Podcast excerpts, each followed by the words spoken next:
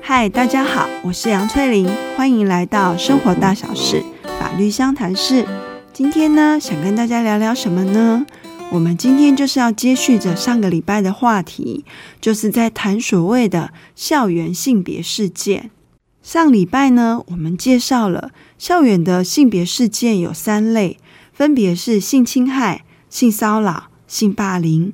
这一周呢，我们就来谈谈，当发生校园性别事件的时候，会是由谁来处理？那处理的过程会怎么处理？最后的结果又会有什么样的影响呢？这些相关的规定呢，我们都会在今天一一的做介绍。那在进入这个流程前呢，还记不记得我上个礼拜有留下了一个题目，问问大家，让大家去想想说，到底今天一个国中生男孩子，他在他的同学耳朵旁边，在那边问他说：“你的第一次发生了没？跟谁呀？感觉如何？”这样的话语。到底是符合性别事件里面的这三类的哪一种呢？好，那我们现在呢，来一一的检视哦。第一个，它是用言语的方式，这样的言语呢，跟所谓的性侵害里面的性交的动作是有别的，所以它不会是性侵害的性交。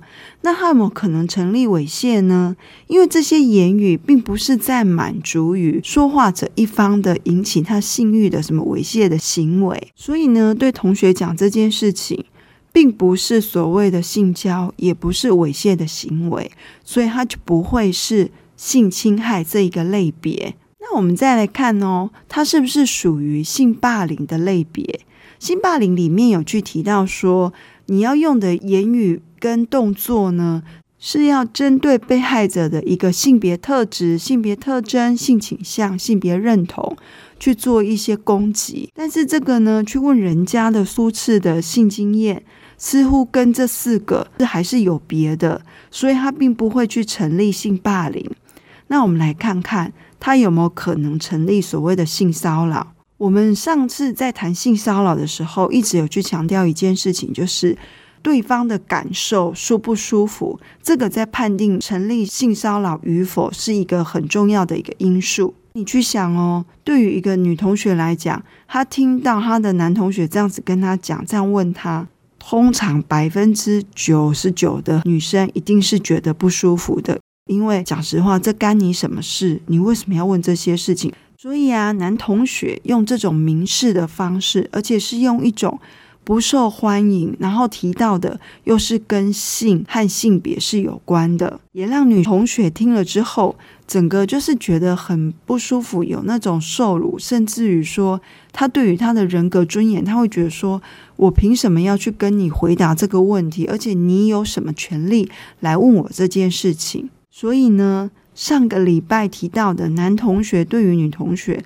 去问人家的第一次的性经验这件事情，他是成立所谓的性骚扰。那因为两个又具有学生的身份，又在校园里面发生的，所以呢，这件事情自然而然就是会成立是校园的一个性别事件。如果女同学觉得不舒服，她就会想要去希望透过学校来处理。那怎么处理？这就是我们接下来要讲的性平法里面的规范呢，主要是为了要防治以及处理校园的性别事件。依据法律上的规定，学校或者是主管机关，他们必须要成立所谓的性别平等教育委员会，一般我们就是简称性平会。性平会的任务有两个，一个就是去做性别平等教育的一个推广和执行，以及呢，碰到校园性别事件的时候，他会来做处理，就是他会根据这个性别事件呢去做调查，然后最终做事实的认定之后，再针对行为人。他该进行什么样的惩处，给予建议，然后再送回给学校或者是主管机关去做后续的一个执行动作。那我们接着就来看哦，当一个性别事件发生的时候，他是怎么样进到这个性平会里面？那个相关的流程，包含所谓的如何进来，这个开始，以及在调查中还有最后的结果出来，这些有哪些相关的规定，我们会一一的来做介绍。首先，如何开始，一定是有人来说，或者是有人来提供资料嘛。那谁来说，谁来提供资料？两种，一个呢就是申请人，就是他本身就是受害者。那如果今天他是未成年的话，他的法定代理人是可以来提出要求要申请调查。另外一种呢，就是这些人以外的第三人，他们都可以做所谓的检举，只要知悉的话，就要来做检举的动作。那有时候呢，我们也会在媒体上看到说，可能今天不是学校校方里面的人。去向性平会做检举，然后来启动事件的调查，反而是透过媒体的方式，然后学校在完全不知道是发生什么事的状况下，然后去知悉这件事情。那像这个时候，透过媒体的话，也会被认为说是走所谓的检举的管道，所以我们就知道说，性别事件要被启动调查的话，就是两条路，一个是申请，一个是检举。关于呢，这个程序的开启之后，有几个地方我们是需要特别去注意的。比如说，如果呢，今天就是被害者的学生，他觉得他只是想要做个备案而已，因为他觉得那个经验实在太可怕了，他不想要再透过调查的过程里面又要再去重新回想那些事情，所以他就觉得说他只是要来备案。那这个时候他不想要调查的话，学校可不可以，就是说不管被害者的意愿，然后还是要做调查呢？在这边呢，教育部曾经有一个函释，他表示说，尤其是所谓的师生疑似师生性侵的案件里面，如果是属实的话，那有没有可能今天这个老师做的事情？不只是针对这个学生，还有其他很多人的受害者。那这些其实都会影响整个学校里面校园安全以及学生的整体的那个人格发展。所以这个是跟公益有关的。因此，在这个时候，教育部就会认为说，即便呢今天被害者他不愿意要做调查，或者是说他也不愿意出来，可是实际上。学校已经知道了，那他就可以去当检举人，然后来启动、开动这个事件整体的调查。那因为呢，调查本身就是依据法律规定是有一定的期限内要做成调查报告，以及呢，因为你整个事件的发生，这种跟性有关的是属于比较私密的事情，常常都是存在两方当事人。所以今天呢，如果被害者一直都不想要接受调查，叙述整个当时发生的经过，那行为人也一通常就是会全面的否定嘛，这样子就不见得能够调查出真相。这个时候呢，真正比较有一些经验的调查委员，他就会透过好好的跟这个被害者去做沟通，然后可能跟他聊到说。你今天如果出来讲这件事情的话，有可能是去帮助到说避免其他的人因此而受害，而且也去跟会去跟他强调说这个事情并不是你的错，错的人是行为人，在调查期间也会去做到保密，去注意他的人身安全以及他名誉的部分。那在这种慢慢的劝说之下，让被害者愿意出来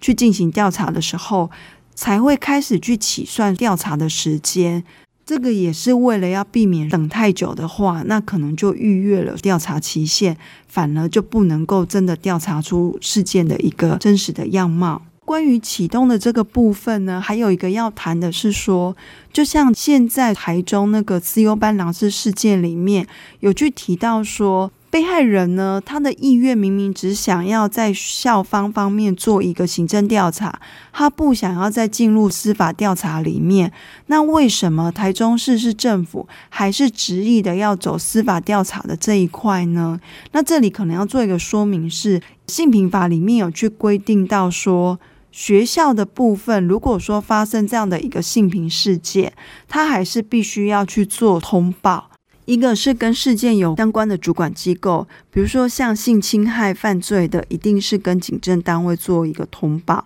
那另外一个呢，是跟他的一个主管机构，就是教育局去做一个校园安全的通报。这个是学校碰到这些事情的一个法定的义务，如果他没有履行的话，是会被处罚的。好，那我在讲这边的时候，大家一定会觉得奇怪说，台中的那个狼师事件，它不是学校来处理，而是教育局去召开所谓的性评会，为什么呢？因为呢，在法规里面规定，如果学校的他的一个性评会召开的时候，他的主任委员当然是学校里面最大的，就是校长。可是如果今天呢，涉案的人他行为的当下，或者是他的现职是校长的话，那这时候呢，就不会是学校的性评会来处理这件事情，而是由学校的一个主管机关，就是教育局来处理，召开性评会，然后来进行调查。这是因为呢，一般在学校里面的一个性评会，他的主任委员就是校长。那当校长自己涉案的时候，怎么可能是说是学校里其他的老师或者是家长代表？当然，虽然会加入一些外面的学者专家，可是我原来审自己学校的校长这件事情，毕竟还是会担心说可能会有不公平，或者是说就是吃案的问题，所以在法律上的规定才会说拉高一个层级，到由主管机关的性平会进行调查。那我们接着来看，就是关于性平会呢，它是怎么样的来对这个事件做调查跟事实认定呢？性平会呢，可以自己来调查，也可以成立调查小组来对这个事件进行调查。但是呢，他在程序上，就是他的那个组织的成员呢，一定要满足这几个要件。其中呢，第一个一定要有二分之一以上的女性委员。第二个呢，就是如果是在校方层级的话，这些委员里面呢，要有三分之一是所谓的专家学者。那这个专家学者呢，他不是说今天你自己讲说，呃，我今天是律师，或者是我是教授，我就一定是专家或者是学者。因为处理这种性别事件，毕竟要有一定的技巧。他必须这边的专家学者是有受过一定的专业的一个关于这些性平事件的职能训练，而且他们分别有分初阶、进阶跟高阶。取得结业证书之后呢，政府机关他就会把它登录在关于处理这些校园性平事件的一个专业人才库。让学校方就是可以透过这个资料库里面去找到学者专家来帮他们忙，而这整个在进行事件的调查里面呢，调查小组或者是性平会，他被赋予的一个处理事件的期间呢，原则上是两个月内要完成，就是要交出调查报告。但是呢，在必要的状况之下，是可以延长两次，而且每一次最多就是一个月，就是等于是说，今天这个调查报告从你受理之后到出来，最多就是四个月内，你一定要完成。好，那因为呢，这样的一个性别事件，它就是涉及个人的性隐私的部分，所以它很强调保密原则。原则上呢，是在调查小组的时候，他们会变成说，因为都要找这些申请人、行为人或者是其他协助的关系的证人，请他们配合来做一个调查。那这时候在调查小组的时候，因为就会比较会去，就是请对方都是要出具真正的名字，而且呢，对行为人来讲，他也要去知道对方到底是谁，他才有办法去做答辩或者是陈述他的意见。可是呢，如果说今天调查报告完成之后，调查小组要送到性平会的时候，或者是性平会最后要让他出去的时候，都会在关于就是人名的部分呢，去做一个隐藏，就是有一些特征叙述的内容里，有些特征如果能够让人很轻易的去推出说，诶，这个人是谁的时候，他们在处理上也会把这些部分去把它给就是处理掉。其实为的就是要保护当事人，尤其是受害者，而行为人的姓名呢，在有些状况之下，其实是可以全程揭露的。在调查过程里，有时候就是为了要保护被害人，不要再经历一次跟行为人这样的接触，他们会采的是隔离讯问，然后不去做对质。另外，也会很去强调说，在这整个调查过程里面，有没有让行为人他能够尽量的去陈述他的意见，然后去做答辩？因为这毕竟也是他的一个权利，他可以为自己去证明说他是没有做这件事情的。还有呢，在调查的过程里面呢，对于这个嫌疑犯的老师，需不需要停聘呢？这个呢，根据教师法里面有规定，如果经过教师评审委员会开会讨论，然后投票通过，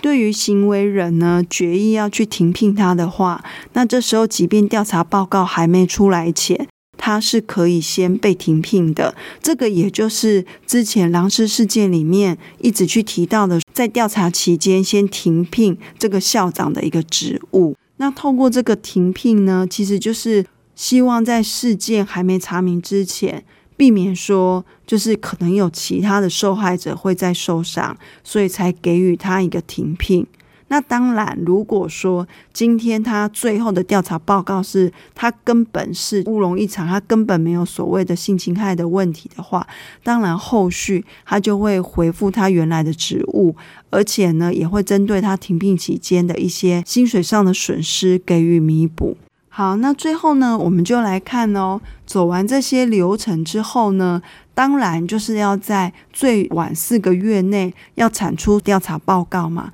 那调查报告是什么？就是根据这整个事件，透过因为一个访谈或者是其他的证据资料，然后去判定说这样的一个事件到底存不存在。如果存在的话呢，调查小组或者是性评会，他就会给予一些建议的处置。分别有，如果比较轻微的话，可能是辅导；但是呢，其实比较重的，就是会涉及，尤其是老师的部分，会涉及他工作权，有可能是解聘、停聘，甚至不续聘。所以，整个性平会呢，他所做的就是一个行政上的、事实上的调查，以及行政上的惩处。而程序上呢，如果说今天性平会最终建议的处置是会改变行为人的身份的时候，行为人他是可以提出这个书面陈述意见的机会，除非这个调查报告，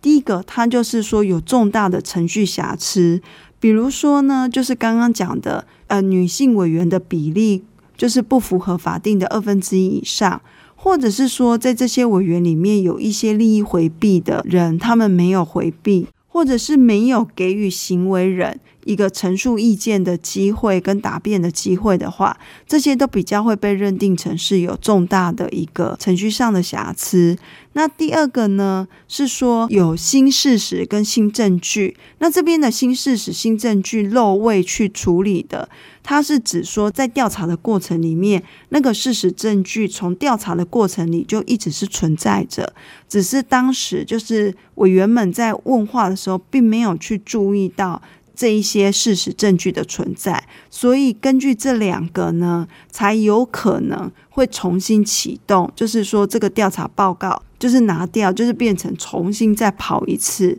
再产生一个新的调查报告。不然的话，它会因此而翻案的几率其实是不太高的。那当然，这个调查报告也透过行为人已经陈述完意见之后，那整个流程都跑完了。新评会呢，就会把这个调查报告交给学校或者是主管机关，因为后续要去执行这些的，包含停聘、解聘啊，或者是终止契约关系，这个都是得由学校方或者是主管机关来做这件事情。但是呢，因为这份调查报告，它本身就是已经是经过调查小组花了那么多的心力，然后跟申请人以及行为人或相关的证人去做很多次询问所得出来的结果。今天在这一种性平事件里面，也会希望不要去做重复询问，因为这对于申请人、对于被害人来讲，其实是又是再一次的心灵上的伤害。通常呢，学校单位他就是会去相信性平会的这个调查报告，或者是走司法程序。那进入到法院的时候呢，法院是会去参酌调查报告，他可以自己再问一次。可是因为就像刚刚讲到的，这种案件里面有时候要去考虑到被害者。被一问再问所造成的心灵上的伤害。所以，其实法院在蛮大的程度里面，他只要这个调查报告没有重大的程序瑕疵，或漏未审酌已经存在的一些证据资料的话，法院也是会相当的程度是去参考这样的一个调查报告。如果今天呢，两方的当事人对于根据这个调查报告出来之后的一个惩处的结果不服的时候，他有没有什么样一个表示的机会？在性平法里面呢，有规定说。这两方当事人对这样的结果不服，是可以提起所谓的申复，但是呢，只能有一次的机会。而这个申复所提起的对象是针对学校或者是主管单位。决定受理之后呢，会召开所谓的审议小组。那这个审议小组呢，其实等于是说这样的一个事件再做一次的调查。而这些成员呢，就不能够跟之前的调查小组以及性平，就是之前性平委员的人是一样的。不然，你叫同样的一群人再开一次会议的话，有可能还是会出现同样的结果，那就没有达到当事人要提起不服、想要救济这样的一个效果。审议小组的成员，当然在人数的比例上，一样还是要符合女性的比例，要达二分之一以上。以及有处理性平事件专业知能的学者专家或法律专家要达一定的人数。审议小组的成员呢，他会根据这整个的状况，看是不是有必要，还是请行为人他就是在列席做出具陈述他的意见。要不然的话，原则上。这个调查报告，除非就像刚刚讲的，它有程序上的重大瑕疵，或者是原先原存在的证据资料有存在，它却不调查，这种状况下，原先的调查报告才有可能被认定是有问题的，而把它给就是发回，请调查小组再重新调查，否则的话就是会维持原先的调查。所以对于申请。复查的当事人，他可能会得到两种复查的结果，一个就是认为申父是有理由的，于是呢，调查报告必须废弃掉，就是等于是要求调查小组要再重新决定；另外一个就是认为申父是没有理由的，就是维持原先调查报告的这样的一个结果。那如果对于这样的一个申父的结果还是不服的时候，还有没有其他的救济管道？根据性平法里面规定呢，他会根据就是行为人的他的身份而有所谓的不同的救济管道。如果今天是教师的话，那就是会走教师法；如果是其他的职员或者是员工的话，会走公务人员保障法；私立学校的职员员工的话，就是走性别工作平等法；那学生的话，就是走申诉。那这些救济的途径呢，它就是规定在这些法律里面，这个部分我们就不去细说。如果以后有机会，我们再来聊聊。所以今天呢，主要就是介绍在校园里面的一个性平事件发生的时候，处理的流程会是怎么样的去进行。由学校或者是主管机关的性平会，他来受理，然后来进行调查，去做事实认定，然后出具一个有建议处置的调查报告给学校或者是主管单位。学校或主管单位在根据这样的一份调查报告的建议处置，去对于行为人做一些相关的处置。而如果有影响行为人一些权益的话，他是可以去提出相关的救济。譬如申复，或者是呢，申复的结果他还是不服的时候，会依据他的一个身份而适用不同的法令去做后续的救济。所以现在呢，新闻里面台中资优班的狼师事件，我们目前看到的是是针对性平会最终做出的一个调查报告。那其实他后续也有可能当事人会去提起所谓的申复，因为他毕竟是有教师的身份嘛，也会适用教师法去走一些申诉、再申诉、行政诉讼一些相关的救济途径。我们现在在新闻上看到的，对于这个狼师叫做什么永不录用，然后收回退休金这些相关的处置，目前并都还没有到确定的阶段，它还是有可能会有所变化的，在这边一并说明。那我们今天的 podcast 就到这边结束喽，下次再见，拜拜。